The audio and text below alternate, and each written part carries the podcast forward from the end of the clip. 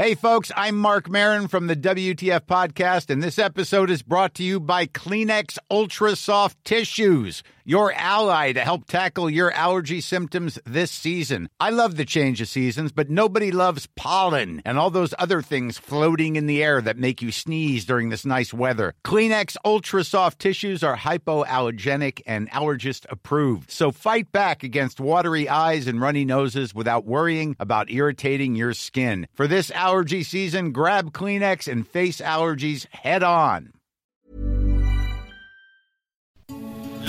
Noticias. ¿Qué tal? ¿Cómo le va? Estás a punto de escuchar Yo soy Javier Alatorre. las noticias con Javier Alatorre. La vamos a pasar muy bien.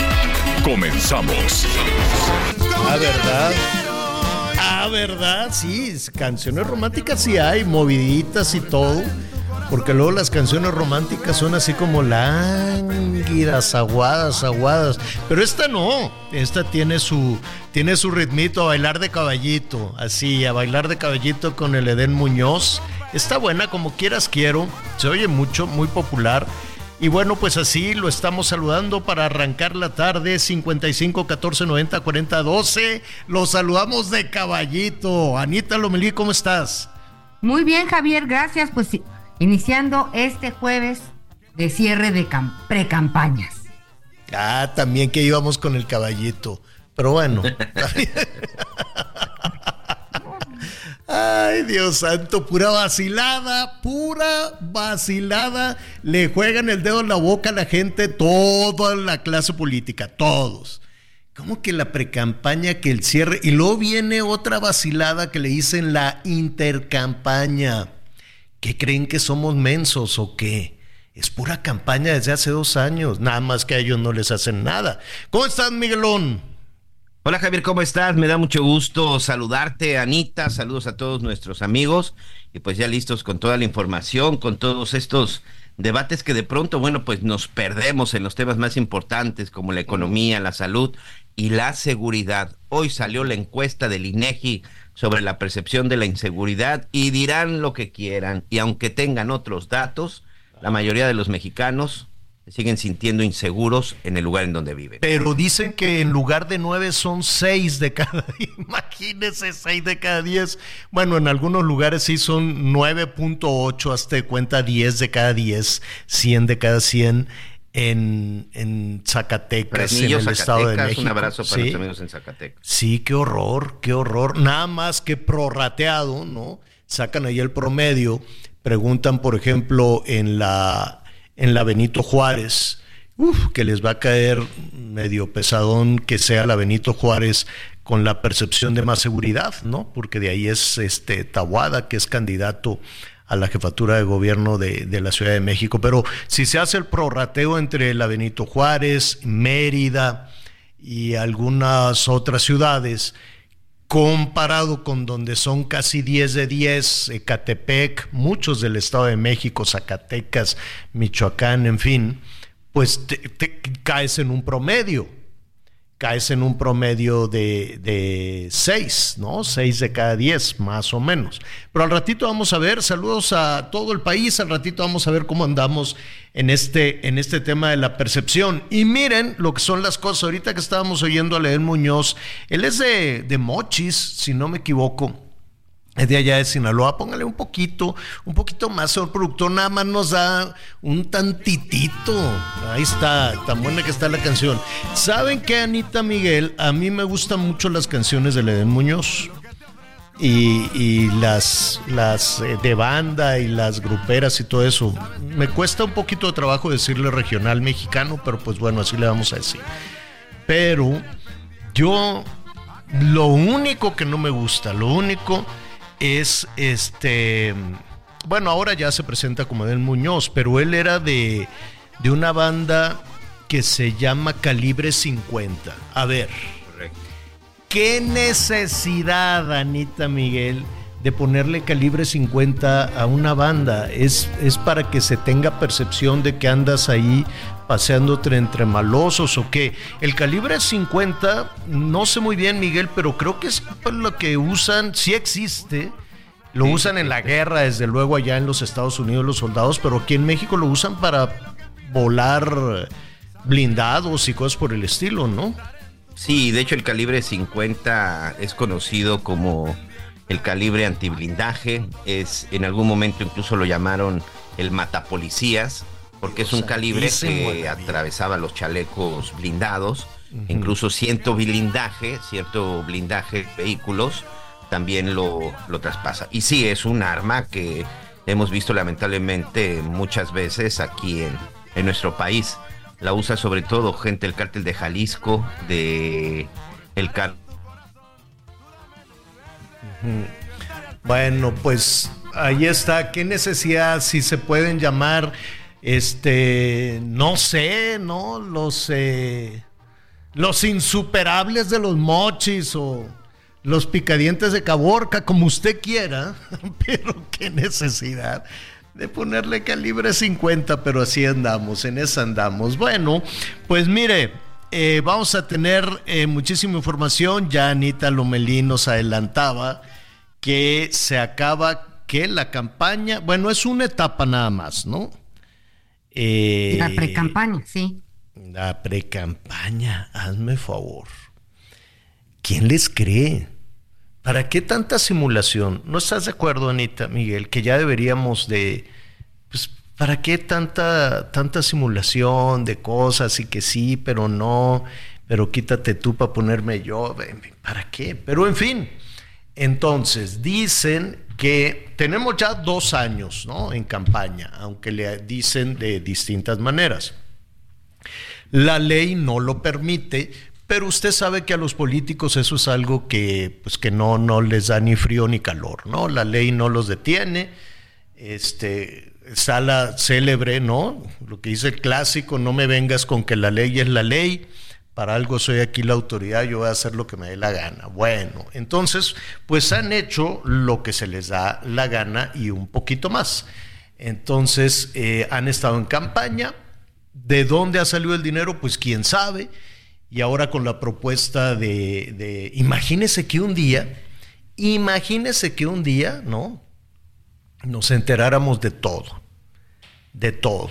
Bueno, pues sería el principio del acabose, porque, pues de dónde, a ver, pues todo está carísimo, todo está muy caro, yo, yo no sé quién podría estar sin trabajar tanto tiempo, o que todo es este, contribución y me parece muy bien, y todo el respaldo solidario, pero no pagarán cuentas, no pagarán luz, la luz que está más cara, luego la gasolina que dicen que es mentira que subió, no, no es verdad, ah, es el precio más bajo de la gasolina históricamente. Ándale si vas.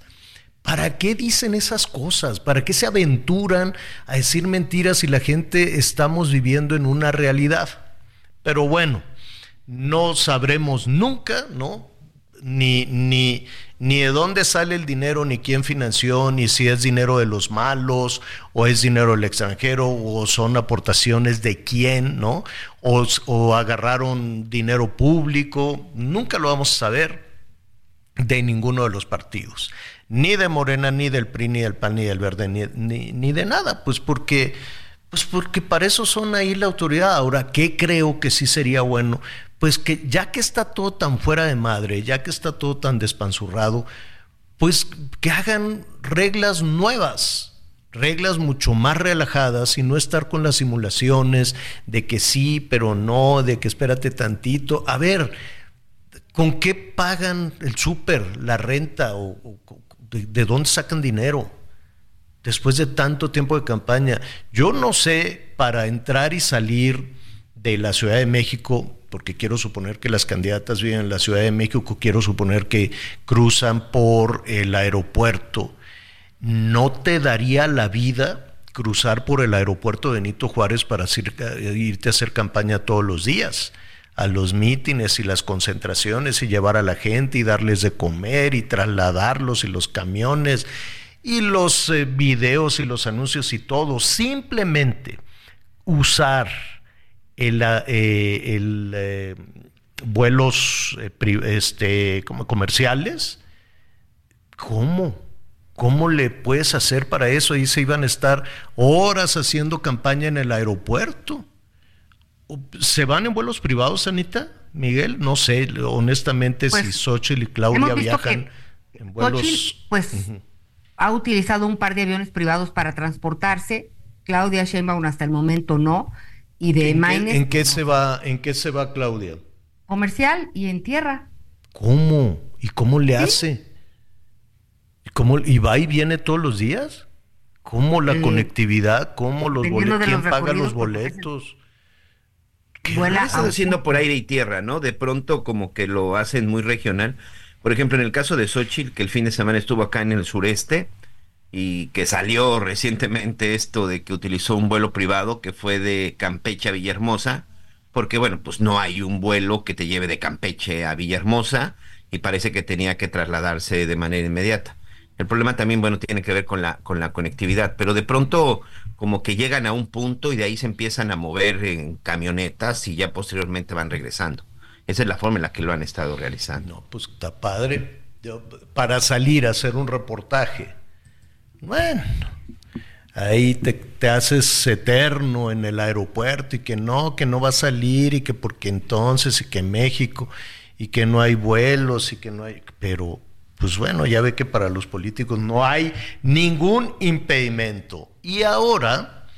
Eh, pues vamos a ver, vamos a ver qué es lo que sucede el 5 de febrero. A mí me llamó muchísimo la atención un anuncio que está ya circulando en el sentido de que el próximo 5 de febrero, entre las propuestas que se plantean, pues estaría la desaparición de los eh, órganos autónomos. Eh, eh, no lo sé, a mí me, me parecería, a ver, un órgano autónomo, nada más para entender un poquito la intención del gobierno federal, no es nuevo, ya desde hace, desde hace pues ya algún tiempo se ha notado que al gobierno federal no le gustan los órganos autónomos. ¿Por qué no le gustan los órganos? Ni a este gobierno ni a ningún otro, ¿eh? a ningún presidente de ningún partido, ni del PRI, ni del PAN, ni de Morena, ni de nadie, pues quisieran este, tener ese, tienen un poder absoluto. El poder que tienen los presidentes en México es equiparable al más poderoso del mundo, ¿no? Por, por, por, porque sus decisiones se, se aplican sin chistar y demás, ¿no? Pero en fin, entonces, afortunadamente, hay organismos autónomos que eh, su función es efectivamente controlar, vigilar y controlar las acciones de gobierno. Se lo estoy diciendo de una manera mucho, muy este, apretada, pues, ¿no? Eh, yo veo que pues no sé, este, entre los órganos autónomos que más han molestado y que se, y, y que se tiene una crítica abierta todo el tiempo, pues está el, eh, el INAI, ¿no? El Instituto de Acceso a la, ¿cómo se dice? A la... Instituto Nacional de Acceso a la Información. Al- no, Instituto Nacional de Transparencia y Acceso a la Información. Exactamente. ¿Y por qué no quieres que exista? Pues porque no quieres que te anden revisando las cuentas. Y porque no quieres que te digan, oye, cuánto te gastaste, en fin. Eh, pero eso no le gusta a ningún, a ningún gobierno. Luego, que tampoco exista el INE.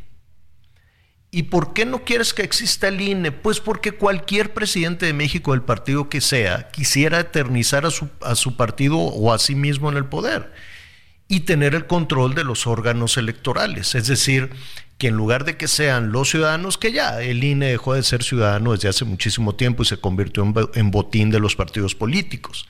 Pero fue un logro histórico, democrático, el hecho de que los ciudadanos organicemos, eh, nos, nos, eh, nos organizamos, organicemos las elecciones, nos preparamos para recibir los votos. Somos los ciudadanos los que estamos en las casillas y somos los ciudadanos los que acudimos a votar.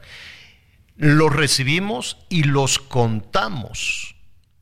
Y después el árbitro necesariamente es ciudadano. Imagínese que fuera como antes, cuando estaba Bartlett allá en gobernación, ¿se acuerda? Y que, este, y que fuera, imagínese poner a Bartlett o alguno de los funcionarios ahí de la Secretaría de Gobernación a que organicen, reciban, cuenten los votos y digan quién ganó. ¿no? Pues, ¿quién va a participar? ¿Qué chance habría para cualquier oposición o para cualquier ciudadano de competir? Ninguno. Regresamos al PRI aquel, ¿no? Que dice, yo recibo, yo cuento, yo digo quién ganó, y si se cae el sistema se cae, y si es un candidato único, pues es, ¿no? Entonces, esa es una tentación para cualquier gobierno, no nada más para este, para cualquier gobierno, el tener el control de todo el proceso, ¿no? Organizar, recibir, contar y decir quién ganó y adiós que te vaya bien y pues yo soy la autoridad. Entonces imagínese, usted estaría usted de acuerdo en quitar al INE para que sea la Secretaría de Gobernación o el Ejército, pues porque ahora pues todo se le entrega al Ejército, los encargados de eh, realizar las elecciones. Quitar la Comisión de Derechos Humanos, pues ya no existe desde hace tiempo, está absolutamente de rodillas y supeditada al Ejecutivo, no se cuenta con la Comisión de Derechos Humanos, entonces pues ahí prácticamente está borrada, está desaparecida. Em, el Banco de México, Javier. El banco, a ver. El Banco de México es un órgano el Banco de México. El Banco de México, que es el encargado precisamente de que el peso esté sano, de tomar las medidas respecto a la, a la inflación, y es un rector de la economía. Imagínese que el gobierno tuviera el control de eh, simplemente diga, oye, pues me hace falta más dinero, ah, echa a andar la maquinita y échame para acá más dinero. Oye, la inflación es de tanto, no, bájala. Porque, oiga, no, pero pues aquí los indicadores dicen que llegamos al 4%, no, bájala al 1.5%, ¿por qué? Porque yo me comprometí a eso. Ah, chinga. Oye, pues que el perdón, perdón por este, la expresión, ¿no? Imagínese que el Banco de México estuviera en control de alguno de los eh, secretarios este, pues que están supeditados a la voluntad del Palacio Nacional y que hicieran, cumplieran las instrucciones de una sola persona, no las instrucciones de la dinámica económica o los diferentes eh, este, sectores. Y, y, así podemos revisar, son varios, hay tribunales, Está, ¿qué más está? Eh, a ver, la Fiscalía no es un órgano autónomo, la Fiscalía General de la República debería ser un órgano autónomo, pero pues evidentemente ahora, pues desde hace mucho tiempo, ¿no? O sea, siempre tanto en los gobiernos estatales como en el federal, cada vez que hay un gobernador le hacen la vida imposible, los persiguen, los meten a la cárcel, los extorsionan, los amenazan, hasta que renuncian y si no renuncian los siguen persiguiendo ahí está Veracruz, ahí está Morelos, ahí están todos los estados que al cambiar de gobierno pues quieren también poner a su fiscal carnal, ¿no?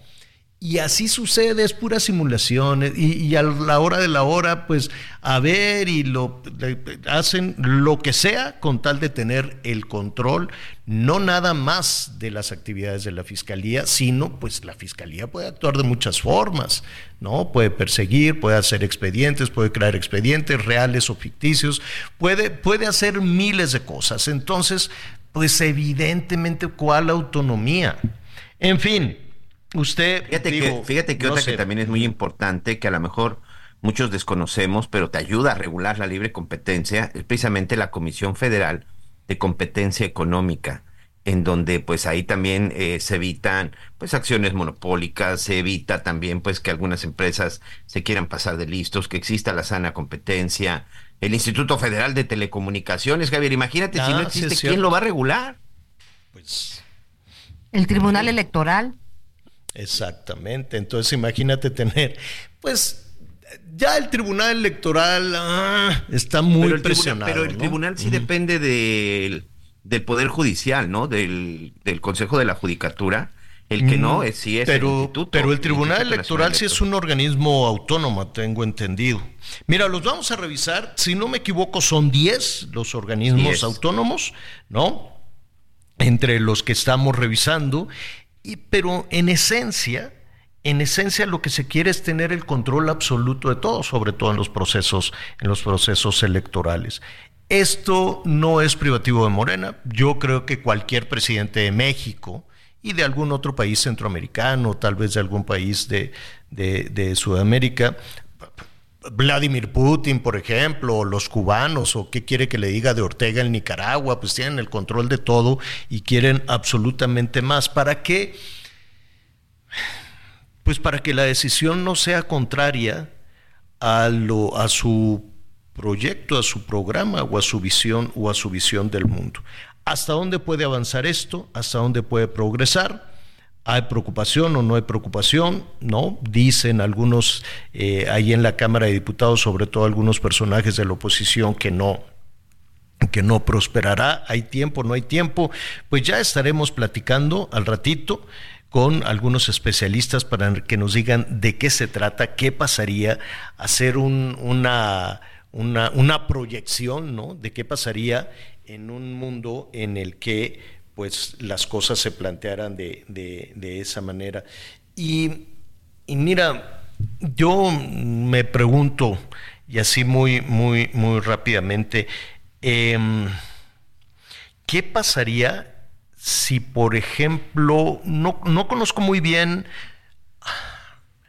en el equipo de Xochitl o en el equipo de Claudia, vamos a ver entre las dos candidatas, ¿estarían estos dos equipos de acuerdo en la desaparición de estos, eh, de estos organismos autónomos? Hay algunos, eh, sobre todo em, Claudia hizo una presentación de ese equipo coordinado por Juan Ramón de la Fuente. ¿Qué opinaría Juan Ramón de la Fuente, por ejemplo? ¿no?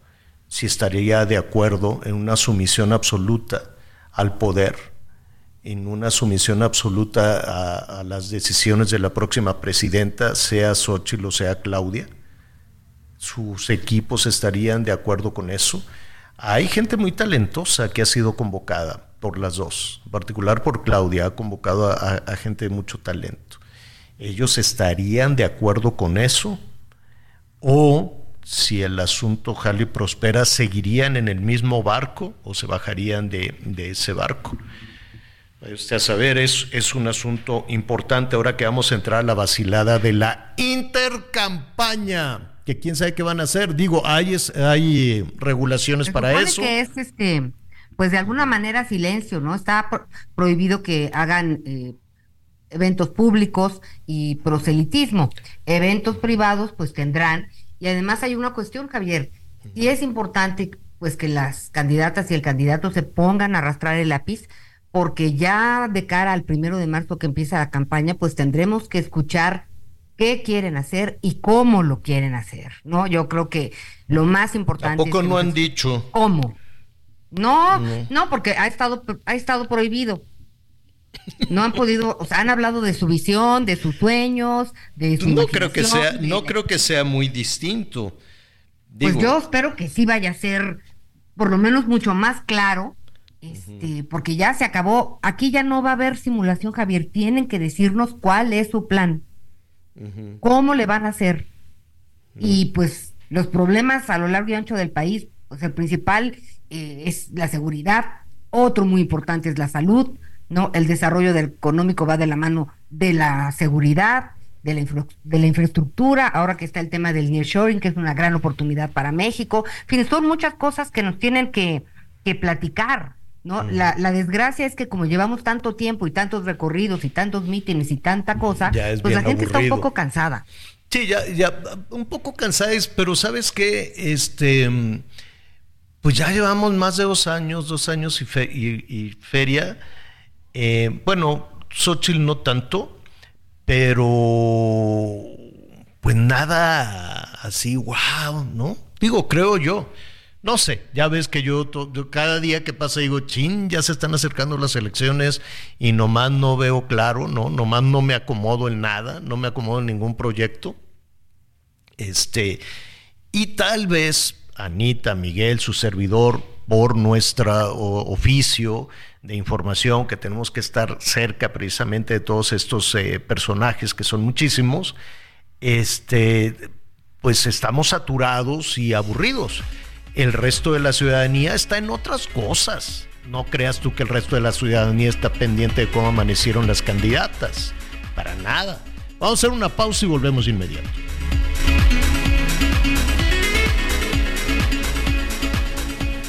Conéctate con Javier a través de Twitter, arroba javier-alatón. Sigue con nosotros. Volvemos con más noticias. Antes que los demás.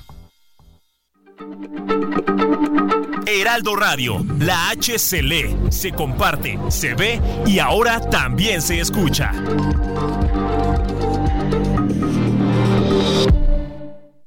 Todavía hay más información. Continuamos. Las noticias en resumen. El empresario Marco Landucci, Lerdo de Tejada, fundador de Forbes, México, fue detenido en una en un inmueble en la Ciudad de México por una denuncia en su contra por presunta violencia y hostigamiento en contra de sus ex empleados. Luego de tres días de permanecer a la deriva en alta mar, seis pescadores y su perro Canelo fueron rescatados en Cozumel, Quintana Roo. Un crucero los localizó a 20 millas de Cabo Catoche, luego de extraviarse desde el fin de semana. Estados Unidos ofreció 5 millones de dólares de recompensa por información que conduzca al arresto del narcotraficante mexicano Jesús González Peñuelas, conocido como Chuy González. El Departamento de Estado señaló que este hombre supuestamente dirige una organización independiente de distribución y producción de metanfetamina, marihuana, heroína y cocaína. Hoy el dólar se compra en 16 pesos con 61 centavos y se vende en 17 con 68. Nada más lo de este señor de Forbes, Anita. Eh, sí, efectivamente corrió, corrió ahí por las redes, pero fue del 22. Ya después se hizo la aclaración que efectivamente fueron a su casa, llegó la policía. Las imágenes que vimos eran del 22, pero la denuncia también. Sí, sí. Todo, lo que pasa es que hubo por ahí a propósito de las redes pues una confusión, entonces salieron las autoridades a decir sí, se llevó a cabo esa, esa situación pues de que llegaron a embargar y eh, por obras de arte. E, e, él, es de una familia de, bueno, es una familia que, que tienen colecciones y cosas por el estilo. Había denuncias de los empleados, de los trabajadores y ese operativo que hubo gritos y y amenazas y cosas, salió la autoridad a decir, se llevó a cabo esa, ¿cómo le dicen? Diligencia, diligencia, pero fue en el 2022, nada más que por alguna razón ahí se chispoteó en, en redes y se generó cierta, cierta confusión. De todas formas, se lo voy a confirmar al ratito, pero así más o menos así fue. Oiga, uno de los casos más sonados de corrupción de esta, de esta administración, que con mucha dificultad se ha ido conociendo porque ya ve que se va en contra de, de los organismos autónomos y pues cosas que tienen que ver con la escuela es nuestra, con los programas sociales, con el programa de los jóvenes, este, y con lo, ¿se acuerdan de para devolverle al pueblo lo, lo, robado, pues, pues se robaban uno y luego el otro y luego el otro. Todos los que iban llegando ahí se iban robando el dinero y nunca supo nada, nunca agarraron a nadie. O, o no sé si los agarraron, pero no querían decir.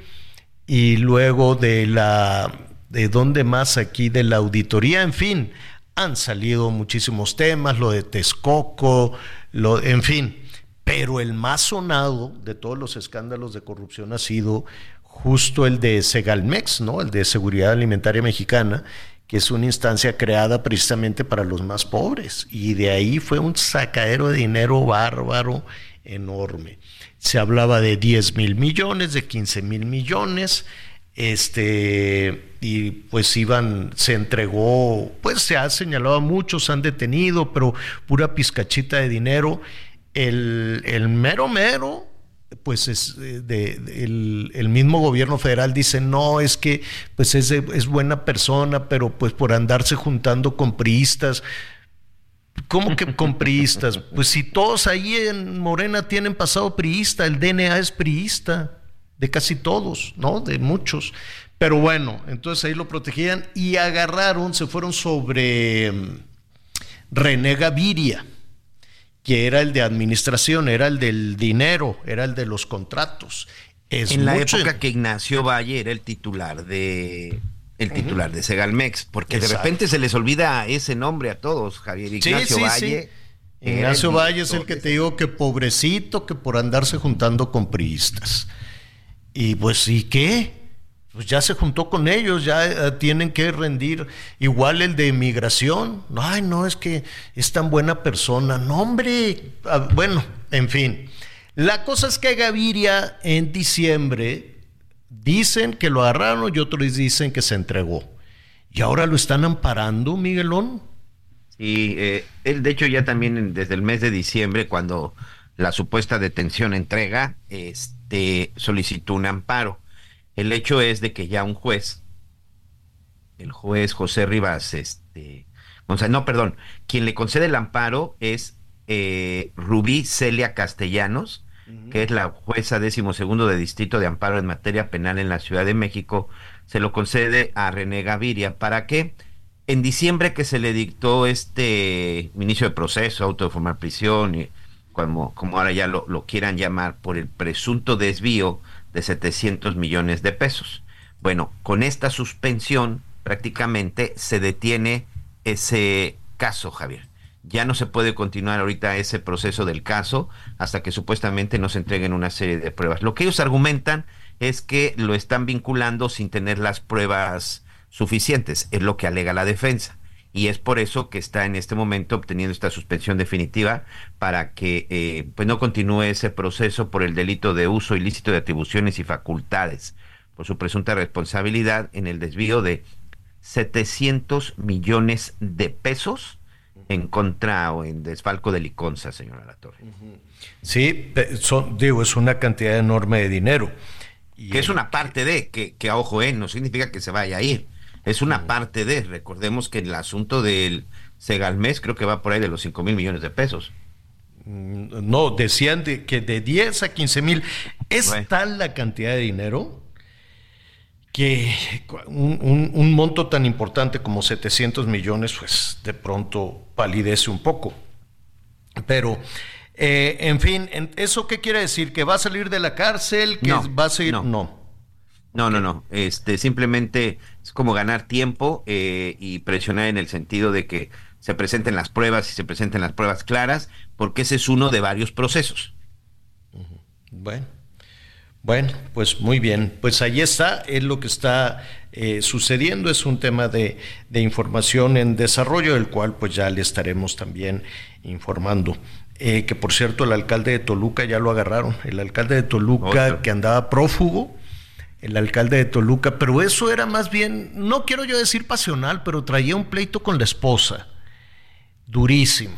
No sé, vaya usted a saber qué hizo. Sí, porque lo están acusando de secuestro express del ex suegro, ¿no? Del suegro, que detuvo al suegro por alguna razón.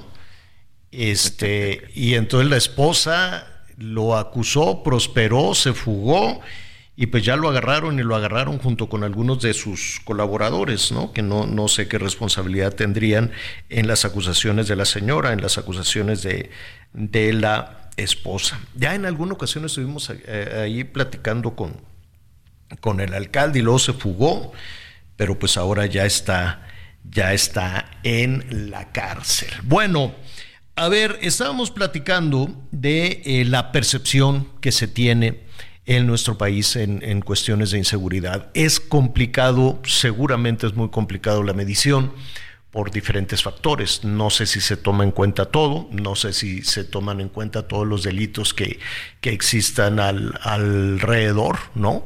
Alrededor de cualquier ciudadano en, en el país. Em, la extorsión, por ejemplo, al parecer no se consideró, al parecer no, no, no se preguntó. Pero hay una variable muy importante de la cual Anita, Miguel, amigos, hemos estado hablando aquí. Eh, a propósito, por ejemplo, de, la discusión que hay en, en, Chile de si se presenta peso pluma o no, donde pues ellos dicen cómo, cómo vamos a invitar a un personaje que hace una apología del crimen, por muy populares que sean los narcocorridos, pues hay toda una hay una división de opiniones. La percepción que se tiene, si usted quiere, en tiempos de campaña, allá en los Estados Unidos respecto a México, ¿no?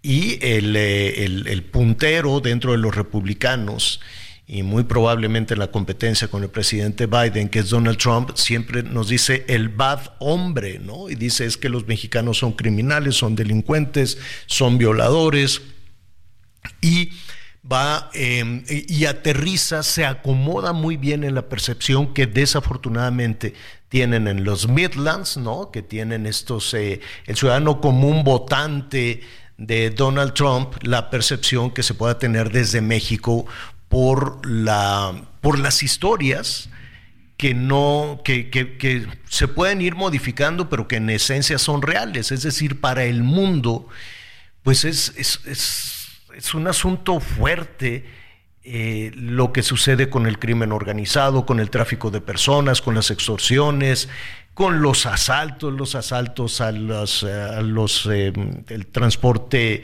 de pasajeros o el transporte de mercancías, los chantajes a los vendedores de aguacate, de limón, de pollo, de lo que usted quiera, la distribución de medicinas, la distribución de cervezas, todo aquello que de alguna u otra manera está controlado por el crimen organizado. Y resulta que de pronto lo cantamos, lo incluimos en canciones y de pronto todo eso que nos sucede se canta en el zócalo, donde están los políticos ahí también tarareando. Y hay gobernadoras, hay personajes de la vida política que, bueno, se ponen el cinto piteado y se ponen también a cantar, ¿no? Al estilo del corrido, del corrido tumbado. ¿Sucede? ¿Se puede contener? No. Es muy difícil que eso se pueda contener. ¿Qué sucede? Que se va normalizando. Y cuando en un país como el nuestro vamos normalizando todo este tipo de situaciones de violencia de género, de tráfico de personas, y lo cantamos con una eh, posición misógina muy fuerte, la violencia de género también, pues se va normalizando. Entonces creo yo que es muy difícil medir esa percepción a menos de que vivas en Ecatepec o que vivas en Fresnillo o en algunas localidades de Michoacán o en La Ruana o en la frontera sur, en, varias localidades, Chicomucelo y todas estas localidades de Chiapas eh, o de Guanajuato, en fin, donde la gente lo sufre durísimo. Entonces se llega a esa medición y el, el INEGI, uno de los organismos que por cierto el gobierno federal quiere desaparecer, nos da hoy esta percepción. En lo que hay, con las variables que tenemos en México, es distinto medir la percepción de seguridad, por ejemplo, con todos estos acontecimientos en Chile, a medir todos estos acontecimientos en México, porque ha sido tanto el tiempo que hemos llevado con ello que de alguna u otra manera se va normalizando. Por eso yo qué bueno que existe. Tenemos que partir de algo. Tenemos que partir de un informe, aunque hay una variable terrible que es la normalización de la delincuencia. Está la otra parte, aquellas que salen muy bien evaluadas. Este, ahí está Mérida, saludos a Mérida, el Heraldo Radio allá en Mérida, y saludos a la alcaldía Benito Juárez en la Ciudad de México, que son dos de las eh, punteras en la buena evaluación de la ciudadanía respecto a su situación de seguridad. ¿Cómo lo hicieron? Pues déjeme preguntarle a Santiago Tabuada. Él ya pidió licencia para ser alcalde en la Benito Juárez, estará buscando el gobierno de la Ciudad de México. Santiago, ¿cómo estás? Muy buenas tardes. Bien, mi querido Javier, un saludo a ti y a todo tu auditorio. Ana María, mucho gusto en saludarte. Feliz año a los dos. Gracias. dime algo, independientemente de las variables que hay en, en, todo esto y que es un, es un asunto serio, ¿qué hicieron en la Benito Juárez para tener esta percepción de seguridad de quienes ahí habitan? Pues mira, eh, empezar desde hace, bueno, yo te lo comenté alguna vez, Miguel Javier, eh, yo, yo inicié en el 2018 con una estrategia de seguridad no hay nada más importante para la gente que la seguridad. ¿Por qué? Porque en, en cuestión de segundos te quitan lo que trabajaste durante la quincena, en cuestión de segundos te quitan lo que ahorraste, lo que debes, ¿no? Eh, te quitan hasta tus herramientas de trabajo. Y no, no podemos permitir o normalizar o decir, bueno, pues estamos condenados a vivir en un lugar inseguro. Y cuando llegamos, nosotros hay que reconocerlo. Vivíamos con una alcaldía que estaba teniendo problemas de seguridad muy fuertes. Y, no, y, implementamos una estrategia que le denominamos blindar Benito Juárez. Consistió, por supuesto, en tener policías mejor pagados, mejor capacitados, con incentivos, con programas que cuidaran también a sus familias, ¿no? Y eso hace la diferencia porque hoy en día Benito Juárez, después de una estrategia a la que le dimos continuidad, porque los temas de seguridad, pues hay que darles continuidad.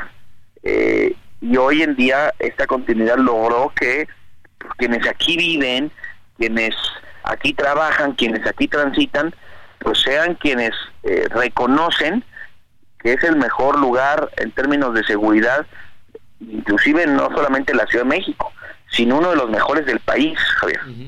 Así es, están eh, junto con Mérida, eh, la alcaldía Benito Juárez en este ranking, en esta medición, pues es la, es la mejor del país. Perdóname que insista, pero yo, yo entiendo la estrategia, yo entiendo que, que es un asunto en el que se tiene que revisar pues prácticamente todos los días por quienes están ahí para cumplir esa tarea, pero fue, es un asunto de, de que de, de dinero, de corrupción, de control y confianza de los policías, de más policías, o, o, de que los bandidos digan no, ahí no me puedo meter, o de todo. Yo creo, que es, yo, yo creo que es un asunto mucho más integral, Temo. Déjame ponerte un ejemplo. Blindar Benito Juárez sí capacitó policías, sí les dio mejores herramientas, pero también les dio tecnología. Y también pusimos en la estrategia algo que es muy importante, que tiene que ver con incentivar y premiar a quien hace bien las cosas. Porque hoy en día sí se cuestiona y se señala a, muchos policías que no han hecho lo correcto, pero a lo mejor se habla poco y se premia menos a quienes sí lo hacen. Y entonces tiene que ver también con, con proximidad y retomar programas, por ejemplo, como el que la gente pueda tener la confianza eh, y la cercanía de quién está patrullando su casa, su calle, su colonia. Así le hicimos en el programa de Blindar Benito Juárez, que por ejemplo este teléfono que, se entrega o el número telefónico que se le entrega a los vecinos no sea de, solamente un elemento, sino sea de toda este este equipo que lo integra y que pueden tener pues, al alcance de la mano y otra cosa, tiempos de respuesta. De nada sirve porque hemos tenido también emergencias en las que pues, lamentablemente ha habido gente que, que fue víctima de algún delito, pero llegar a atender rápido a las víctimas y tener capacidad para que inclusive te dicen, oiga, pero ¿qué cree? Yo traigo un localizador en mi teléfono, sígalo, y poder llegar en tiempo y poder evitar que pasen muchas cosas, pues sin duda eh, es parte de una estrategia, por eso decía, muy integral, ¿no? Eh, tecnología, inteligencia, eh, capacitación, mejores condiciones y bueno, y confianza, Javier. Mm. La verdad es que para mí el tema más importante y el que pues más me preocupa en la Ciudad de México es el tema de la seguridad. Y por eso creo que hoy es un buen programa, un programa que dio resultados a la luz de seis años.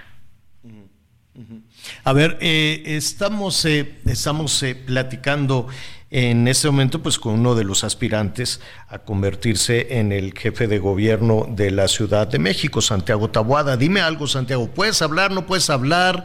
Eh, en, qué vamos? Porque yo ya no entiendo nada. Luego viene la vacilada esta de la intercampaña, pero pues también pero también veo que nadie le hace caso al árbitro, eh, eh, pero en, fin, hoy cierras.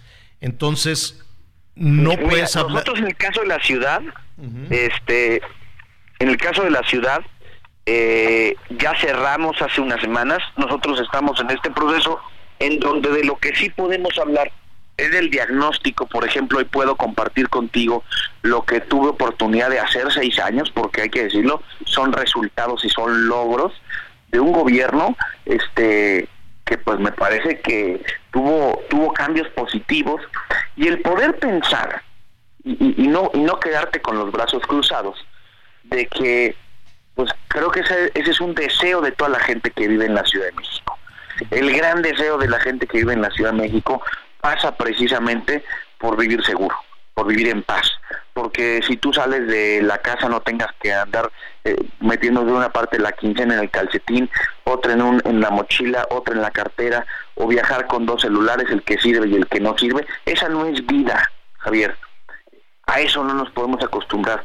Por eso yo decía, el, el, el, pensar en que la gente que más eh, esfuerzo, que más trabajo, en cuestión de segundos, le quitan lo que más cuida, lo que más trabaja, lo que más tiempo eh, le da, pues es algo lo que tenemos que combatir. Y en Benito Juárez lo combatimos. Y ese es un ejemplo de que sí se pueden hacer las cosas, Javier. Que sí puede haber un lugar, ¿no?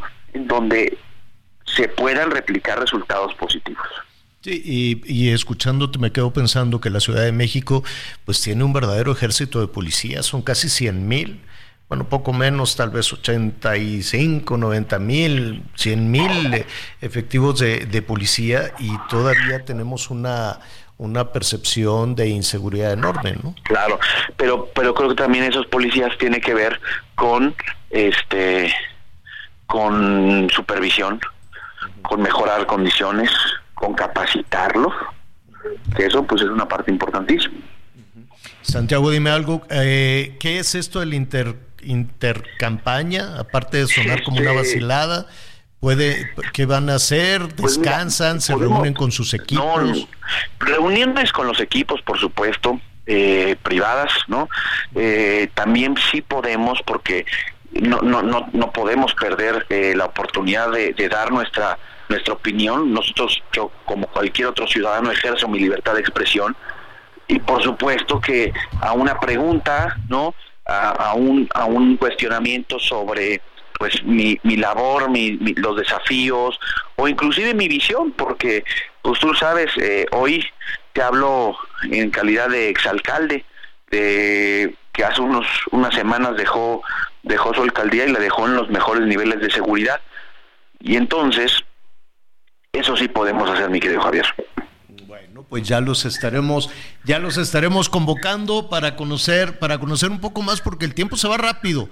Va a ser. Así es. No, el tiempo se va. cuatro meses y medio, mi querido Javier, para el día de la jornada electoral. Poquito menos de cuatro meses y medio. Y están, este, ¿cómo está tu equipo? ¿Qué dicen? ¿Faltan, no faltan? Bien, muy contentos. Aprietan por ahí, este todos los días hay que apretar, hay que chambearle, pero muy contentos, mi querido Javier, de, de que vienen buenas cosas, estoy seguro, para la Ciudad de México. Bueno, pues te agradecemos mucho esta conversación, estaremos atentos.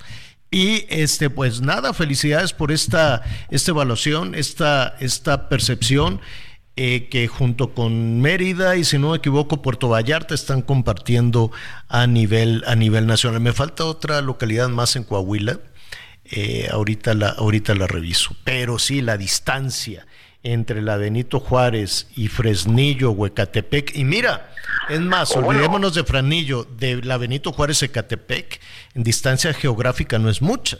Bueno, o Benito Juárez y Iztapalapa, imagínate, eh, Javier, Benito Juárez y Iztapalapa colindamos, somos alcaldías vecinas y ve las distancias. Eso sí, Javier, tiene que ser noticia. ¿Cómo, ¿Cómo se hacen las cosas tan distintas de un lado? Se gobierna tan distinto de un lado, porque la gente tendría que tener derecho a lo mismo, Javier. Fíjate, y apenas nos divide un camellón, Plutarco Elías Calles. Estaremos, eh, se nos viene el tiempo encima, te agradecemos, eh, te agradecemos Santiago y si no tienes inconveniente, los seguiremos convocando para platicar aquí en este espacio. No, por supuesto que no, al contrario, mi querido Javier, eh, yo, yo agradecido y todo lo que, lo que pueda fortalecer para pues, poder expresarnos, ¿no? De manera libre eh, en los grandes retos y los grandes desafíos y los diagnósticos, que eso sí podemos también decir, en los procesos de intercampaña de, de, la Ciudad de México. Así le haremos. Gracias, Santiago. Gracias, Javier. Saludos. Un fuerte ah. abrazo, Anita. Hasta pronto, Santiago Tabuada es el aspirante, el candidato de la oposición al gobierno de la ciudad. Javier, ¿eh? Saltillo y Torreón son las Sal- otras dos ah, esa me faltaban, Saltillo y Torreón. Y a Clara Brugada, claro que la vamos a invitar, porque nos están aquí preguntando. Hacemos una pausa y volvemos. Conéctate con Miguel Aquino a través de Twitter, arroba Miguel Aquino. Toda la información antes que los demás. Ya volvemos.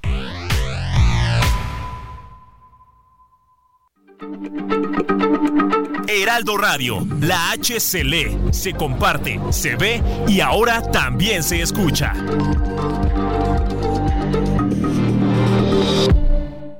Todavía hay más información. Continuamos. Las noticias en resumen. El puerto de Acapulco recibió este miércoles su primer crucero internacional. Tras el impacto del huracán Otis, el barco de Norwegian Bliss arribó procedente de Manzanillo, Colima, con 5.424 personas entre pasajeros y tripulantes. La Secretaría de Infraestructura, Comunicaciones y Transportes ha asignado a la Marina la administración de dos aeropuertos más. La CEMAR asumirá el control del Aeropuerto Internacional de Matamoros, Tamaulipas, y del Aeropuerto Internacional de Loreto, en Baja California Sur. Un tribunal colegiado declaró inconstitucional la creación de la Agencia Nacional de Aduanas de México. Consideró que su establecimiento a través de un reglamento contradice las facultades exclusivas que tiene el SAT en materia aduanera. Y el estado de Texas obtuvo una victoria en su batalla legal en torno a las boyas instaladas en el Río Grande, en la frontera sur de Estados Unidos.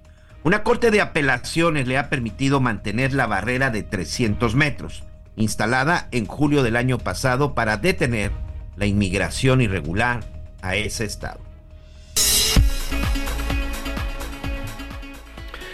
Bueno, muy bien, vamos a, a platicar en un, en un momentito más, nos vamos a enlazar hasta Davos con Carlos Mota, pero déjeme ponerle un poquito en, en contexto. Hay una, en, Davos está en Suiza, es una localidad muy bonita que hace un frío ah, bárbaro, precioso, seguramente está nevado, es una localidad muy pequeña en la que desde hace tiempo se reúnen o se convoca a líderes mundiales para hablar de diferentes temas, temas que tienen que ver básicamente con la economía, es el Foro Económico Mundial de Davos. Y también van presidentes, ah, habían acudido regularmente los presidentes de México, dejó ya México dejó de lado el foro el foro de Davos porque pues es del grupo de países con el que México no quiere no quiere alternar no no México no no, no quiere estar cerca de las potencias económicas, ni de los Estados Unidos, ni de Canadá, bueno, mucho menos,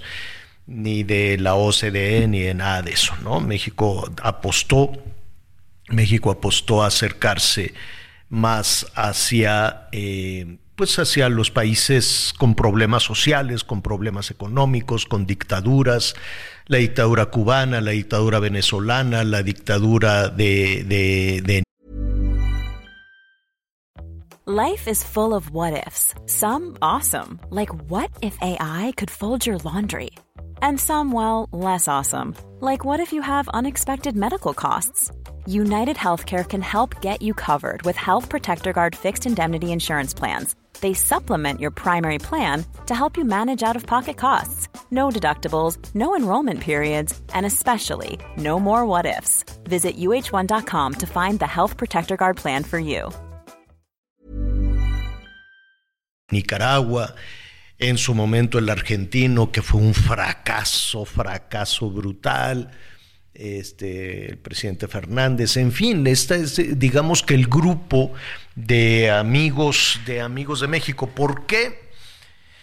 Eh, usted tendrá la, la, mejor opinión. Siempre es un poco nebuloso, es un poco confuso, porque esa fascinación a que México sea como Cuba cuando estamos viendo el desastre que eso significa a que México esté cerca de Nicaragua, un dictador sanguinario, brutal, o, de Nicolás Maduro, que de bueno tiene todos los migrantes venezolanos que tenemos en México, no nos dejarán mentir. ¿Por qué darle la espalda a las economías potentes, a las economías poderosas para acercarnos a las, eh, a las economías que fallan, a las economías que tienen, a los dirigentes políticos que tienen a, sus países hechos pedazos, em, pues no me atrevería yo a, dar una, una, respuesta, simple y sencillamente no la tengo, no lo entiendo. Si usted que nos está escuchando lo, lo entiende, usted apoya, si usted apoya que México se acerque a estas dictaduras, a estas eh, economías fallidas, pues ayúdenos y díganos y díganos por qué, un poco para escucharnos entre todos, un, poco para entendernos entre todos. Pero pues eh, llamó muchísimo la atención, bueno, ha llamado la atención que México decida no darle la, la espalda, no se entienden un poco las razones, pero estuvo Javier Milei, y Javier Milei em, llamó, llamó poderosamente la atención. Le ofrezco una disculpa, voy a subir un poquito la voz, porque en esta cabina alterna que tenemos en un edificio al sur, em, justo arribita de nosotros tenemos un helipuerto y ya, ahora sí ya. Listo, ya dicho, Dicho eso, le ofrezco, le ofrecemos una disculpa. Vamos a tratar de blindar un poquito más, un poquito más la cabina. Bueno, se presentó Javier Milei. Y Javier Milei llegó, retomó, dijo cosas que eran verdad. Efectivamente, eh, Argentina en su momento llegó a ser una gran este, potencia. Muchos factores, ¿no? Un mundo en guerra, eh, la, producción eh, agrícola, sobre todo de, Argentina, en fin, pero llegó a convertirse en una potencia económica importante. Estamos hablando pues de principios del siglo XX, ¿no? Por ahí de 1910, una cosa así, ¿no? Cuando México estaba pues eh, muy convulsionado también, pues Argentina estaba eh, convirtiéndose en uno de los países más generosos, más ricos del mundo. Y después se toman decisiones, llegan líderes carismáticos, llega el populismo, llega lo que usted quiera y se apuesta a otras aventuras. Entonces Javier Milei llegó y les dijo, a ver, tan sencillo como esto, tomen nota de lo que pasó en Argentina y no lo vuelvan a hacer. Tomen nota de hacia dónde nos lleva el socialismo y no lo vuelvan a hacer, porque Argentina está viviendo una crisis brutal. ¿Sorprendió a muchos? Sí. ¿Fue escuchado por todos? También. Y ahí estaba precisamente nuestro compañero periodista Carlos Mota, periodista usted lo puede escuchar y ver en, Televisión Azteca y también leer en El Heraldo, escuchar en El Heraldo, en fin. Carlos, qué gusto saludarte, muy buenas tardes para ti, ¿verdad? Casi noches. Así es, Javier, me da mucho gusto saludarte desde Davos, aquí en Suiza, y pues estar eh, contigo para comentar este gran discurso del presidente argentino Milei. A tus órdenes. Oye, dime algo, eh, sé que eh, que de alguna manera se, se, podía pronosticar cuál iba a ser la, la posición de ley, ha generado muchísima expectativa, pero fue muy claro en la apuesta peligrosa, sobre todo para, eh, para nuestra América Latina, cuando se le apunta a esos líderes carismáticos y populistas que nos llevan a un proyecto que ha fallado. Sí, la verdad es que mi ley fue muy claro y además el foro es un foro diverso. ¿eh? Aquí también hay mucha gente pro gobierno, mucha gente que durante muchos años ha hecho discursos en favor de la, de la globalidad, en favor de los estándares de gobierno, de la homologación de temas gubernamentales, climáticos, eh, de género y, bueno, pues eh, aquí se lanzó duro el presidente de Argentina para decir, como bien explicas, que pues el capitalismo de libre empresa es el único sistema moralmente capaz de hacer prosperar al mundo. Y explicó con lujo de detalle como si estuviera dando una clase universitaria cómo históricamente el capitalismo ayudó a sacar de la pobreza a millones de personas en todo el planeta y luego explicó la forma en la que el socialismo eh, ha ido penetrando poco a poco en las ideas de académicos, de, institutos culturales, de organismos internacionales, de medios de comunicación y este nuevo socialismo que ya no ataca los temas económicos, sino más bien que agarra otros temas, eh, pues como temas de género, temas de el cambio climático, por ejemplo, temas como el aborto. Este socialismo lo que quiere es, eh, pues, desmantelar el sistema y lo que inevitablemente trae es pobreza a las sociedades, tal como lo demuestra ya lo decías, el caso argentino, que pues lo acaba de agarrar él como nuevo gobernante y está destrozado ese país con inflación de más de 200%, moneda totalmente devaluada, mucha indigencia entre la población, pobreza en varios estratos sociales, en fin, una clase enorme de, de cómo funciona el mundo, dio mi ley aquí en Davos, fue muy escuchado, muy aplaudido, muy seguido y probablemente no habíamos escuchado nunca en la historia, mira, yo tengo aquí en Davos viniendo alrededor de unos 17 años, nunca había escuchado a un presidente latinoamericano con tal vehemencia explicando cómo debe funcionar el sistema para beneficiar a la gente, Javier. A ver, para, eh, perdóname que insista sobre el discurso de mi ley. La parte clave de todo esto es que cerrarle la puerta a al comunismo, al socialismo, o, qué tan claro fue mi ley en eso? Sí, la clave es totalmente, hay, eh, eh, es, que Occidente, el mundo occidental, digamos Europa, América, el mundo en el que vivimos, digamos de este lado del planeta, está bajo la amenaza del socialismo de nueva cuenta. Es un gran riesgo y es un peligro, una amenaza para Occidente, para nuestra civilización, porque abundan las ideas colectivistas, las ideas socialistas, las, las ideas de la izquierda progresista, y estas ideas torcidas han inundado a los medios de comunicación, a las universidades, a los organismos internacionales, y bueno, pues como están inundando a tanta gente, pues muchos, eh, quizá por una buena voluntad ingenua, se han tragado las premisas de esa izquierda y han hecho que pues penetre, eh, socavando por supuesto, la prosperidad de la gente, tal como de forma extrema lo muestra el caso de Argentina. Ahora, em, cuesta... Vaya, cuesta un poco de trabajo este, entender esa posición desde un país donde tenemos un Estado todopoderoso como en México un Estado que se ha metido a empresario, un Estado que este, impone una serie de soluciones dejando al margen eh, a cualquier otra eh, posibilidad. Fue muy claro también mi ley, ¿no? Cuando decía que no necesariamente el Estado es el que va a resolver las situaciones, ¿no?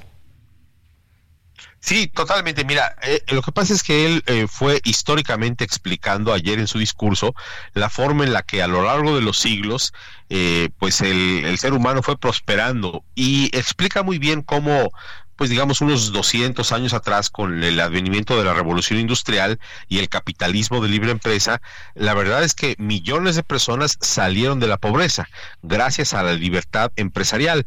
¿Qué, qué significa? Pues básicamente que se respete la propiedad privada, que cada ser humano pueda dedicarse a lo que quiere y vender a la sociedad lo que mejor sabe hacer. Eso genera competencia, genera competencia de precios, mejores precios para el consumidor. Entonces, él explica eso y luego dice, desafortunadamente, en las últimas décadas, eh, pues eh, se prosperan estas ideas socialistas de izquierda progresista que lo único que hacen es eh, atacar al capitalismo haciéndolo ver como si fuera el culpable de la pobreza que hay todavía en el mundo. Y dice Milei, no podemos entender cómo es posible que si el capitalismo fue el sistema que sacó a tanta gente de la pobreza, ahora esté siendo atacado por personas que pues parece ser que lo único que quieren es apropiarse del poder para acabar con el capitalismo eh, malamente y para instaurar sus ideas socialistas con gobiernos obesos, con regulaciones excesivas y con una cantidad de reglas que lo único que hacen es inhibir las libertades eh, y hacer aparatos gubernamentales muy grandes a partir de pues generar este ambiente contra el capitalismo y en favor de, la izquierda progresista y socialista colectivista, Javier. Eh, me queda muy claro que eh, este discurso puede aterrizar muy bien en Argentina, puede aterrizar absolutamente bien eh, con la gente que está tratando de huir de Venezuela, tratando de huir de Cuba, que sufre a un dictador sanguinario y brutal como Nicaragua. Eh, pero ¿qué sucede cuando hay una propuesta de izquierda eh, que, le apuesta a tener un, Estado todavía más, más, más, más, más todopoderoso, por decirlo de alguna manera, en México, y se siente cómoda, como lo que se escuchó ayer de ley puede aterrizar en México si, em, pues, si de pronto un sector muy importante de la población dice, hey, tú ni le muevas, porque yo así estoy muy a gusto, que me den mi dinerito y adiós que te vaya bien. Mira, yo creo que es una gran pregunta la que haces y te lo respondo como lo diría Milei ayer en su discurso. El, el, gran riesgo, el peligro, es que es muy seductora la idea de la justicia social y supuestamente la justicia social, dicen los de izquierda, pues vendría del lado de este Estado obeso que ejerce la justicia, que reparte el dinero, que trata de hacer iguales a todos, para lo cual efectivamente se requiere un gobierno grandote, unos burócratas que te digan cómo se debe repartir el dinero de los impuestos que se cobran, eh, dónde subsidiar por aquí, dónde subvencionar por allá y, y todo esto. Entonces, claro, ellos venden la idea de la justicia social cuando en realidad lo que dice mi ley es que esa justicia social no es nada justa. Al contrario, el único sistema que es capaz de hacer prosperar al mundo y de ser moralmente justo es el capitalismo, que desde tiempo atrás quedó demostrado, el capitalismo pues es el que realmente sacaba de la pobreza a la gente, el que hacía prosperar a las sociedades y el que eh, pues equilibraba con el libre mercado eh, la posibilidad de que todo el mundo hiciera lo que mejor sabía hacer para venderlo libremente a la sociedad. Entonces, eh, yo creo que el riesgo en México es que este tema de justicia social pues se sea digamos la izquierda se adueñe de ese concepto y que el mexicano promedio piense que únicamente la izquierda es la que puede proveer justicia social o igualdad ante eh, ante la ley cuando eso es realmente falso lo que es verdadero es que el capitalismo es el que da oportunidades iguales a todos y desde siglos atrás el capitalismo es el que reconoce la igualdad del hombre y la mujer ante la ley eh, y las posibilidades de todo mundo para prosperar, Javier. Eh, nada más agregaría, te quitamos un, un, minuto más. Eh, en un sistema, en un sistema capitalista con todos los beneficios, no, eso no significa que se le dé espacio a gobiernos frívolos o de una corrupción brutal como la de Peña Nieto, o a funcionarios torpes, o a funcionarios o a caciques o a aquellos que se quieran beneficiar, ¿no? escudados en un proyecto, en un proyecto político como es el capitalismo. Eso no es el capitalismo. Por supuesto que no. ¿No? No, no, no, por supuesto que no, no, el, eh, el capitalismo eh, está basado, lo decía justamente el presidente Milei eh, ayer, en el respeto de las reglas, el respeto a la vida del prójimo, en el respeto irrestricto a la propiedad privada, en la división del trabajo, y, y, así es como el capitalismo cuando sigue esas reglas y todo el mundo las obedece, pues es el mayor benefactor social, ese sistema que tanto, tanta riqueza, tanta prosperidad generó siglos atrás, está probado que si se ataca, como ocurrió en Argentina, pues más bien eh, se le genera pobreza con la izquierda a la sociedad. Claro, claro. De hecho, eh, no deberíamos de confundir, ¿no? No deberíamos de confundir una historia de fracasos, de, de corrupción, de frivolidades y de premios eh, eh, políticos con un proyecto, con un sistema que ha sido muy exitoso en otros, en otros países. ¿no? lo que pasa es que en México de pronto, eh, no que si el socialismo, que si la izquierda, que la derecha, que el capitalismo, cuando tenemos una clase política que se ha enquistado y que está ahí sin ninguna bandera y sin ningún compromiso y que de un día dicen soy capitalista o soy comunista o soy socialista y no son absolutamente nada de eso, son unos oportunistas. Sí, sí, déjame decir eh, brevemente, Javier, que eh, el presidente Milley, a propósito de lo que estás explicando, dijo ayer que los países libres son 12 veces más ricos que los países reprimidos. Y los países reprimidos, pues son los que tienen aparatos gubernamentales muy grandes, los que dan muchos subsidios y, los que restringen las libertades. Entonces, pues ahora sí que no hay otro camino, ¿no? Más que la libertad. Sí, definitivamente. Pues abrígate muy bien, seguramente tienes unos paisajes. Sí, sí está nevado, ¿verdad? Porque de pronto tardaron ahí un poquito. No, nevado y nevando. es hermosísimo. Ah, compártenos con, con nuestros amigos. Davos es una comunidad pequeña, pero que desde hace ya mucho tiempo se eligió precisamente por eso, por ser como un, un destino donde tuviesen el tiempo y el espacio para poder platicar de diferentes temas, no nada más los económicos, ¿no? Sí, totalmente. Este es un lugar donde estás recluido en una ciudad donde fíjate que sin el gafete oficial del Foro Económico Mundial hay lugares donde no puedes siquiera caminar, calles donde no puedes transitar y o autobuses, hoteles a los que no puedes entrar, en fin. Y, bueno, pues hay muchísima seguridad. Es un destino en los Alpes suizos donde suelen vacacionar eh, los miembros de la familia británica para esquiar. Eh, pues tiene mucha reputación por el tema de esquí, eh, todo el tema de la nieve. Es un lugar bellísimo y, efectivamente, pues solo por invitación se puede venir aquí, incluso como periodista periodista, ¿eh? déjame decirte que la primera vez que vine a, reportear desde acá, pues fue eh, tal cual por invitación del foro, si no, no se puede. y, bueno, pues tengo la, fortuna de ya acumular 17 años acá y, de observar estos cambios eh, de gobierno, de, intelectuales, de empresas que suben, que bajan, y, la verdad es que es sumamente interesante y enriquecedor este caminar y toparte con los líderes mundiales en medio del, del foro, en las calles, en los hoteles, y, y así pasa. A mí me pasó ayer que me topé frente a frente con Milei en los pasillos, frente a frente con Zelensky, el presidente de Ucrania, con Christine Lagarde, la eh, gobernadora del Banco Central Europeo, este con Emmanuel Macron eh, de Francia, en fin, así así es eh, y hoy con, con Cameron del Reino Unido, en fin, así es esto, ¿no? Pues tienes mucho, mucho para compartir. Te agradecemos mucho que nos tome la llamada. Tómate un vinito caliente, ¿no? Estaría muy bien. Uno nomás. A tu salud. Y te abrazamos con mucho gusto y estaremos atentos, te vamos a leer, te estaremos eh, escuchando y viendo en tus redes sociales y te vamos a dar lata también para, para que nos cuentes de lo que está sucediendo por allá. Encantado, querido Javier. Abrazos para ti y toda tu audiencia. ¿eh? Gracias, gracias. Pues ahí está, no sabe qué gran oportunidad Carlos Mota, periodista de finanzas, de negocios, de economía y además este con una agudeza y con muchísimo talento. Sígalo a través de, de las redes sociales. Y la verdad es que sí, voz es muy bonito, en algunas oportunidades también.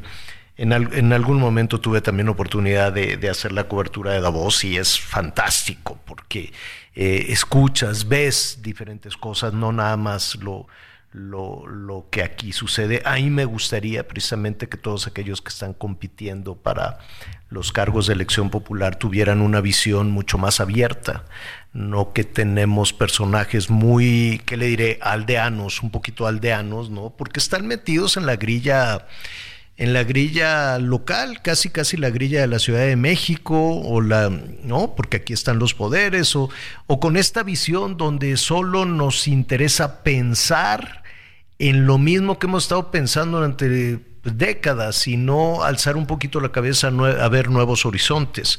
Por eso es importante compartir ideas. Por eso es importante, a mí me encantaría que fuera que México tuviera una presencia. Hay algunos gobernadores por ahí hay algunos gobernadores que, han ido, cosa que, aplaudo. Antes iban los presidentes, eh, pero pues ahora eh, decidimos cerrarnos hacia, hacia adentro, no, no, no ver ni escuchar nada de lo que suceda hacia, hacia afuera. Son decisiones. No me atrevería a decir si buenas o malas, son decisiones, cada quien, cada quien instrumenta su, su estrategia, su propuesta, pero de que enriquecen y que surgen ideas que se puede tomar nota o se puede compartir también de la experiencia eh, de, cada, de cada país, eso es, eso es innegable. Caro, carísimo. Suiza es uno de los países también más, más caros, este, pero bueno, vale, vale muchísimo la, la pena estos foros, estos foros internacionales. A ti te han tocado, Miguel, infinidad de foros internacionales también con muchos eventos. Sí, sí, sí. Fíjate que en el caso de Davos, no, no he tenido esa opción, pero sí otros en materia de seguridad, de trata de personas, de drogas. Y sí, la verdad es que son de esos eventos que valen mucho la pena como periodista de pronto escuchar el, lo que sucede en otros países, la forma en la que enfrentan eh, las cuestiones económicas, las cuestiones de salud, las cuestiones de seguridad. Y de pronto cuando uno voltea a su país dice, ¿de veras es tan complicado? ¿Por qué no se puede hacer o por qué no se puede replicar este la misma la misma circunstancia? Pero sí, siempre es muy interesante escuchar a las voces expertas a nivel a nivel mundial y además también es muy es muy sano, Javier, que de repente pues empieces a ver y a escuchar a otros personajes, a otros protagonistas de la política que pues que no tiene el mismo discurso trillado que normalmente tenemos cada uno en sus países. Y ya no solamente hablo de México, me imagino que los estadounidenses ya se cansaron de las bravuconadas de Donald Trump y de pronto también de la indiferencia de Biden y llegar a ese tipo de lugares me parece que sí te enriquece. Sí, definitivamente. Bueno, saludos a Tijuana. Al ratito vamos a estar allá viendo quién levanta la mano eh, en, bueno, acuérdense que la elección que vamos a tener es enorme. 100 mil candidatos. No vamos a poder platicar con todos, pero sí con algunos. Entonces, eh, vamos a hacer una pausa y volvemos inmediatamente.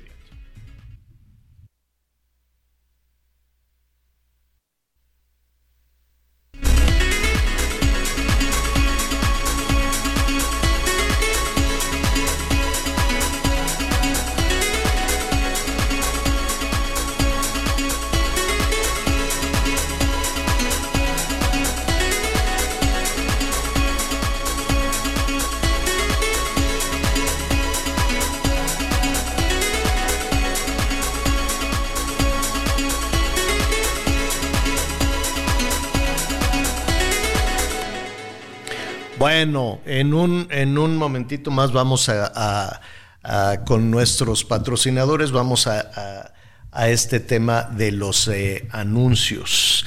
Y mientras tanto, pues vamos a, repasar también algunos de sus comentarios, algunos, algunos de sus llamados, de sus llamados telefónicos. Eh, a ver, Miguelón, ¿tienes Tienes también algunos comentarios justo, justo de Tijuana. O, a ver, adelante, por favor.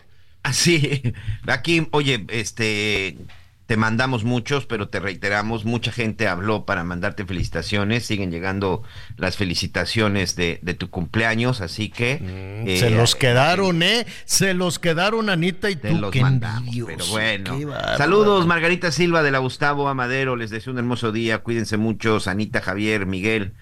Eh, Anita Javier Miguel, buenos días. Yo opino que es muy riesgoso regresar a que gobernación maneje las elecciones, pues siento que es un retroceso de nuestra pequeña democracia y es volver a periodos oscuros de nuestro México, por no decir muy oscuros. Y aquí, bueno, nos recuerda el asesinato de Colosio. Saludos desde Querétaro, soy Ana. Buenos días, Javier, Anita, Miguel, los mosqueteros de la información. Ah, mira, me gusta este, este calificativo. excelente análisis político que está haciendo Javier. Saludos, excelente jueves. Antonio de Harvard.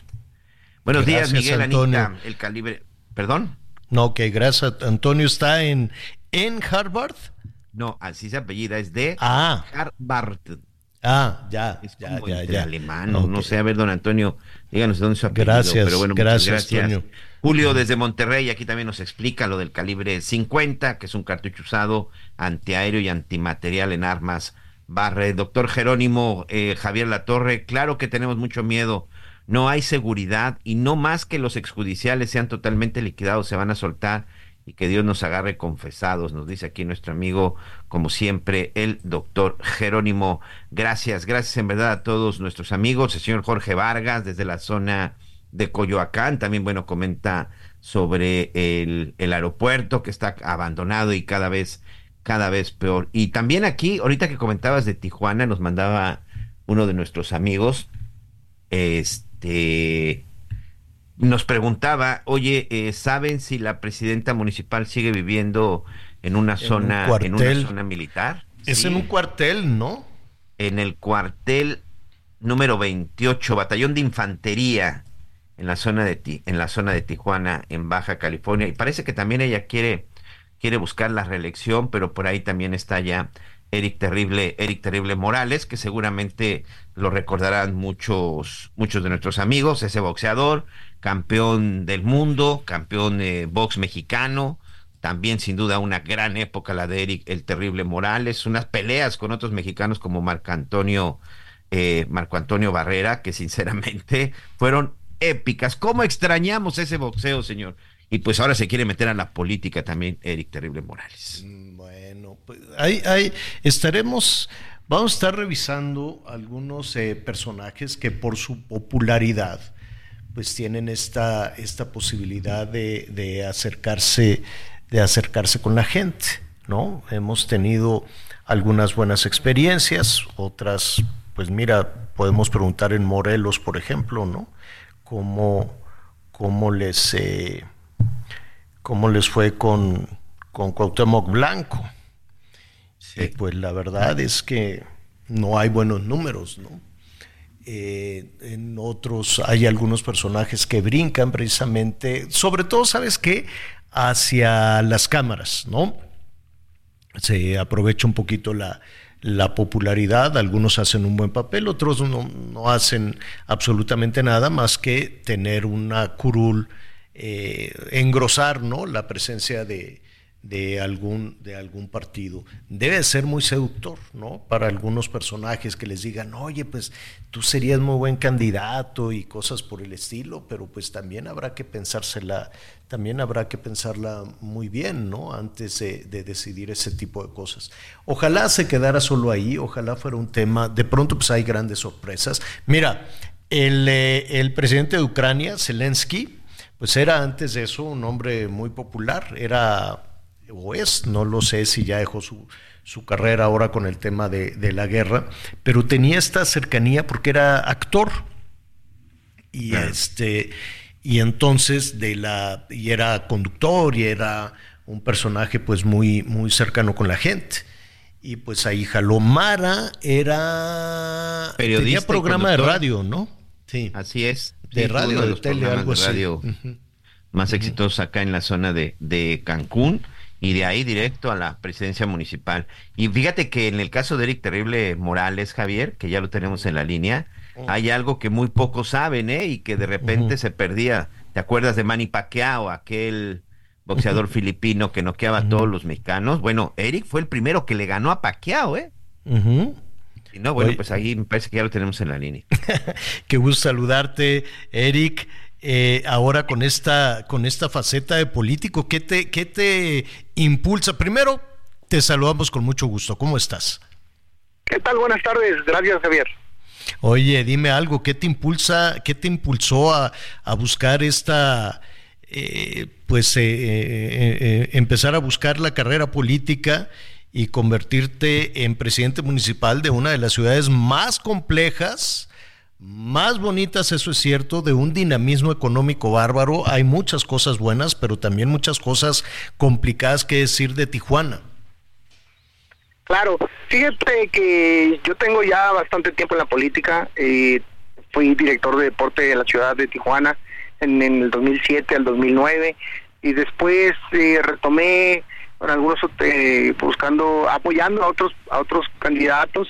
Y en el 2017 finalmente eh, eh, entré a Morena, en el 2018 busqué eh, la Diputación Federal, logré, fui diputado del 18 al 21 y después en, el año pasado fui director de deporte y cultura física de Baja California. Entonces, pues ya tengo ahí trabajo, tiempo recorrido y pues estoy en la política, lo que me impulsa es querer apoyar a mi ciudad. Mi ciudad es, eh, yo crecí, nací, representé, amo Tijuana, eh, ahí es donde vivo, ahí es donde tengo mis hijos, mis nietos, entonces pues estamos en, en, en pro de apoyar.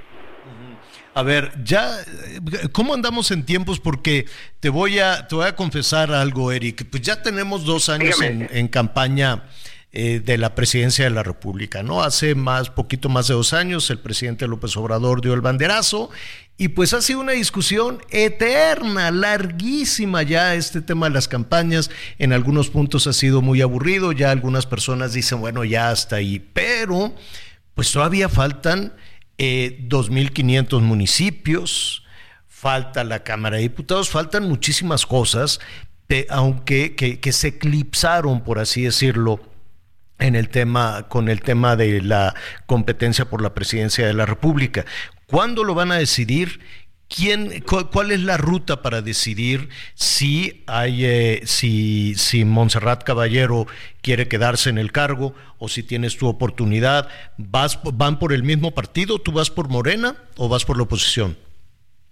Vamos por Morena, vamos por Morena. Yo estoy en Morena y también mi compañera, bueno, este, ella está tratando de reelegirse. Los dos estamos buscando la oportunidad y se va a decidir el 19 de febrero según eh, los documentos que, que emitieron desde el del CEN nacional. Pero bueno, siempre ha habido modificaciones por las dificultades que lo acabas de mencionar. Eh, ahí todavía están los diputados federales, diputados locales, alcaldes, o sea, todavía hay un sinnúmero de, de, oportunidades para todos, así que están pues ahí deliberando, ¿no? ¿Y eh, de qué depende? Perdona que, que, lo diga de esta manera. ¿Quién lo decide? Eh, ¿Quién dice, ah, bueno, pues eh, el candidato o la candidata, ¿no? Va a ser, va a ser Eric Morales. ¿Quién, ¿Cómo lo van a decidir? Pues mira, qué bueno que, que lo, lo platicas. Lo, hay dos formas de decidirlo. Uno es por consenso, que todos por unidad, que todos nos pongamos de acuerdo y que eso sería lo más razonable para nosotros para no desgastar la marca. Eso sería que todos saliéramos eh, en conformidad sobre un proyecto en Tijuana. Eso sería lo grandioso. Y, y de lo contrario, bueno, pues si no nos llegamos a poner de acuerdo, pues eh, tendríamos que esperar las encuestas que, se darían en estos días para definir el 19 de, de febrero. Pero yo estoy en pro de, de tener un acuerdo y llegar eh, unidos por el proyecto. Eh, cosa que eh, entiendo, entiendo que, que así es cuando estamos hablando de dos personajes, falta también ver eh, toda la, todo el tema de, de, oposición, Eric, entiendo que seas tan político, tan diplomático, desde luego, y que forman parte, que forman parte del mismo partido. Sin embargo, pues es una competencia. Tú tienes este el, el, el, te sientes con el respaldo suficiente, eso te lo pregunto por un lado, pero por otro, no, ya no me queda claro de qué podemos hablar, de qué sí puedes hablar, de qué no, porque ya de pronto pues hay una serie de reglamentaciones que también hay que decirlo, no se le ha hecho caso al árbitro electoral, eh, eh, por lo menos en la competencia por la presidencia de la República nadie le ha hecho caso y en el caso de la Ciudad de México pues tampoco.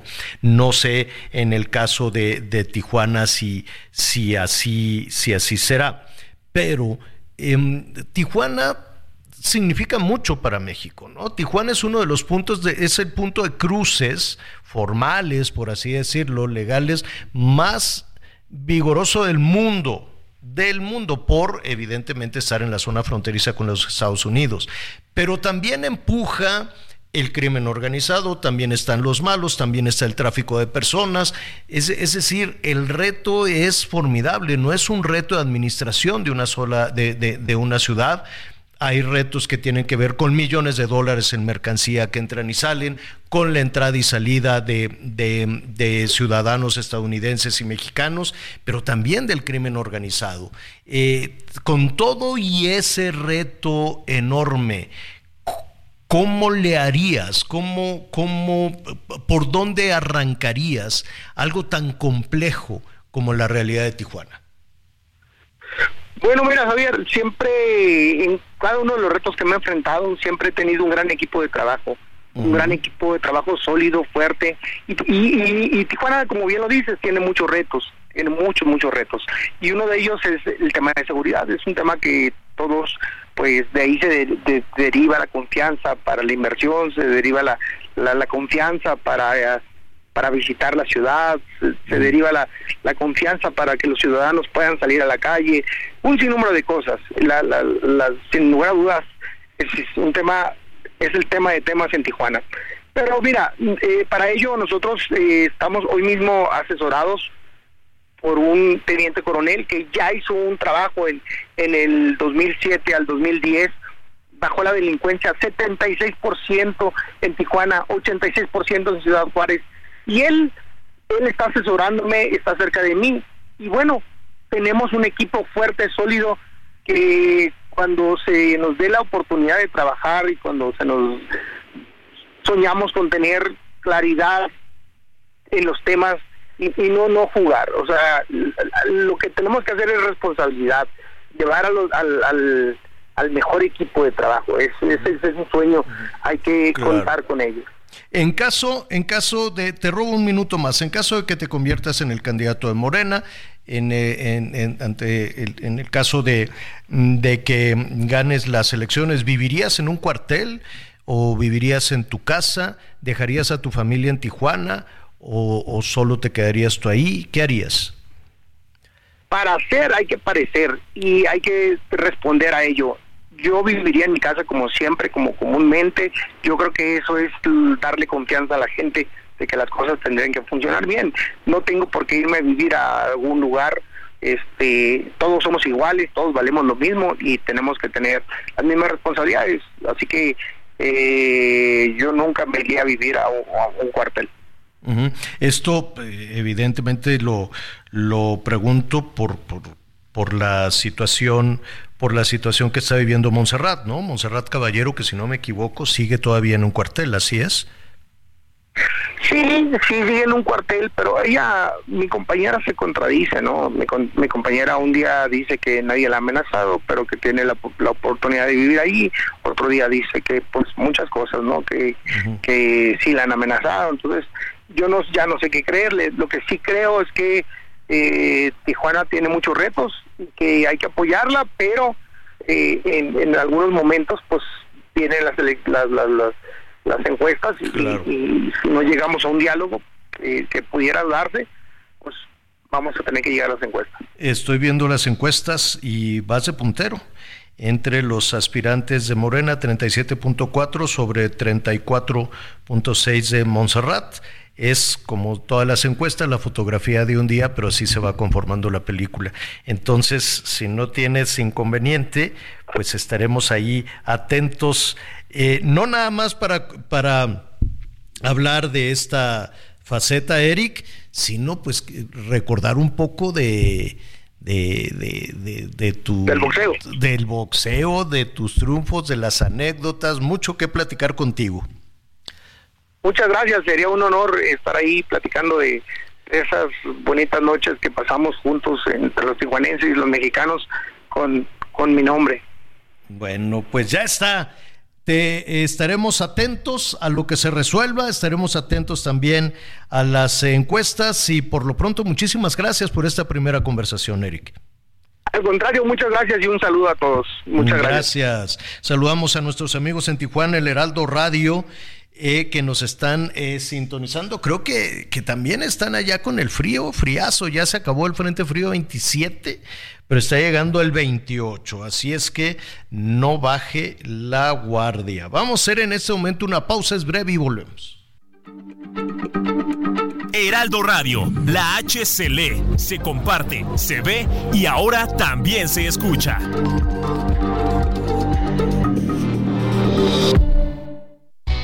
La Comer y Fresco gana más con tu monedero naranja. En enero te bonificamos en tu monedero naranja por todas tus compras en deportes, lencería, medias y ropa para dormir. Así es, aprovecha esta bonificación en nuestras tiendas y en línea. Tu monedero naranja es la suma de todo lo que te gusta. Con Sam's Club sorprende a tu familia con una limpieza única. Downy Floral de 8.5 litros lleva 2 por 365 pesos. En Club y en línea, válido el 29 de enero. En otras noticias, arrancó el proceso electoral 2023-2024. Nuestra corresponsal tiene toda la información. Adelante. En esta fiesta democrática en la Ciudad de México elegiremos jefatura de gobierno, diputaciones locales, alcaldías y concejalías. Y para sancionar irregularidades y proteger nuestros derechos político-electorales, puedes confiar en el Tribunal Electoral de la Ciudad de México. Garantizando justicia en tu elección es mucho más que una credencial. Con mi INE participo, alzo la voz y decido con libertad sobre lo que quiero para mí, para mis amigas, para mis amigos, para mi familia. Nuestra generación busca respuestas y tiene mucho que aportarle a México. Si ya cumpliste 18 años o los cumples antes o el 2 de junio, tramita tu INE, infórmate, decide y vota. Tienes hasta el 22 de enero. En estas elecciones, con mi INE participo. INE. Existen distintas versiones de México.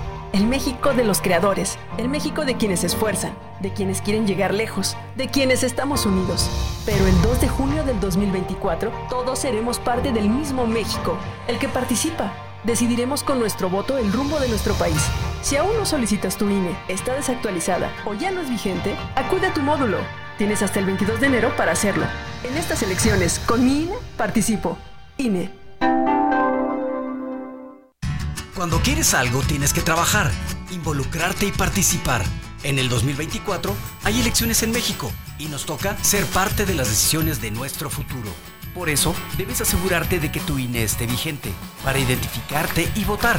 Si tu INE vence durante el 2023, haz tu cita, acude a tu módulo y solicita una renovación. Tienes hasta el 22 de enero para hacerlo. En estas elecciones, con mi INE participo. INE.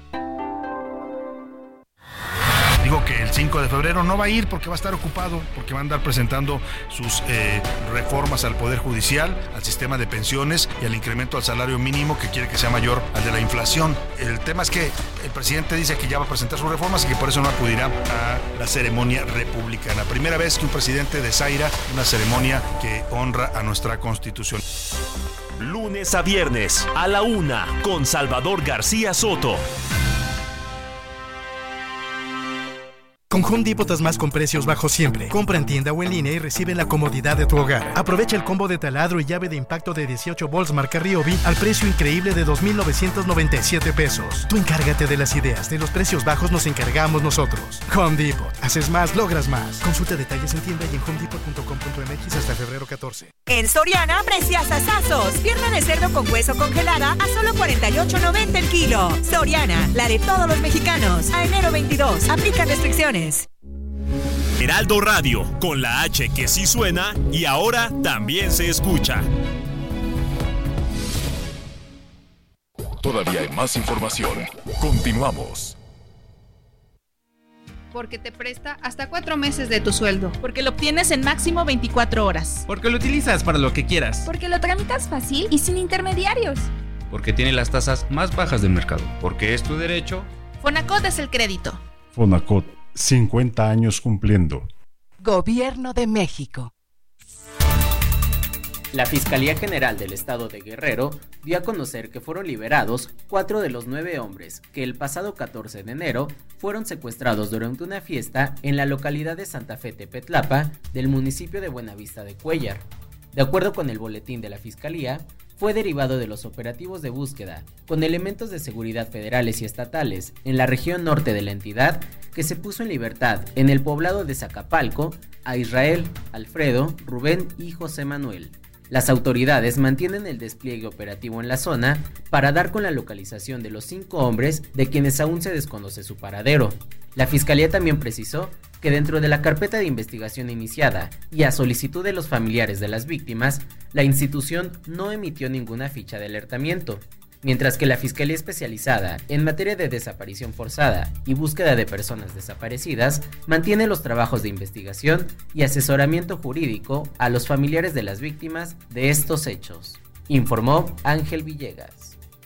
A 55 días de su búsqueda por autoridades de Procuración y Administración de Justicia mexiquense, el exalcalde del PRI, Raimundo N., fue capturado e ingresado al penal de Santiaguito en Almoloya de Juárez, en el Estado de México. El priista fue detenido en la colonia Lindavista en la delegación Gustavo Amadero en la Ciudad de México en la madrugada de este jueves de la capital del país fue llevado a las instalaciones del Ministerio Público Estatal ubicado en Toluca, en el que estuvo por dos horas en revisión. A las 10 con dos horas salió de las instalaciones de la Fiscalía rumbo a la cárcel, por lo que en las próximas horas deberá ser presentado en audiencia ante un juez para que responda por el delito de secuestro express en su modalidad de extorsión. La búsqueda de Raimundo N inició el 24 de noviembre y se extendió a nivel internacional dado que desde el 30 de noviembre se tenía activo una ficha roja por parte de la Interpol.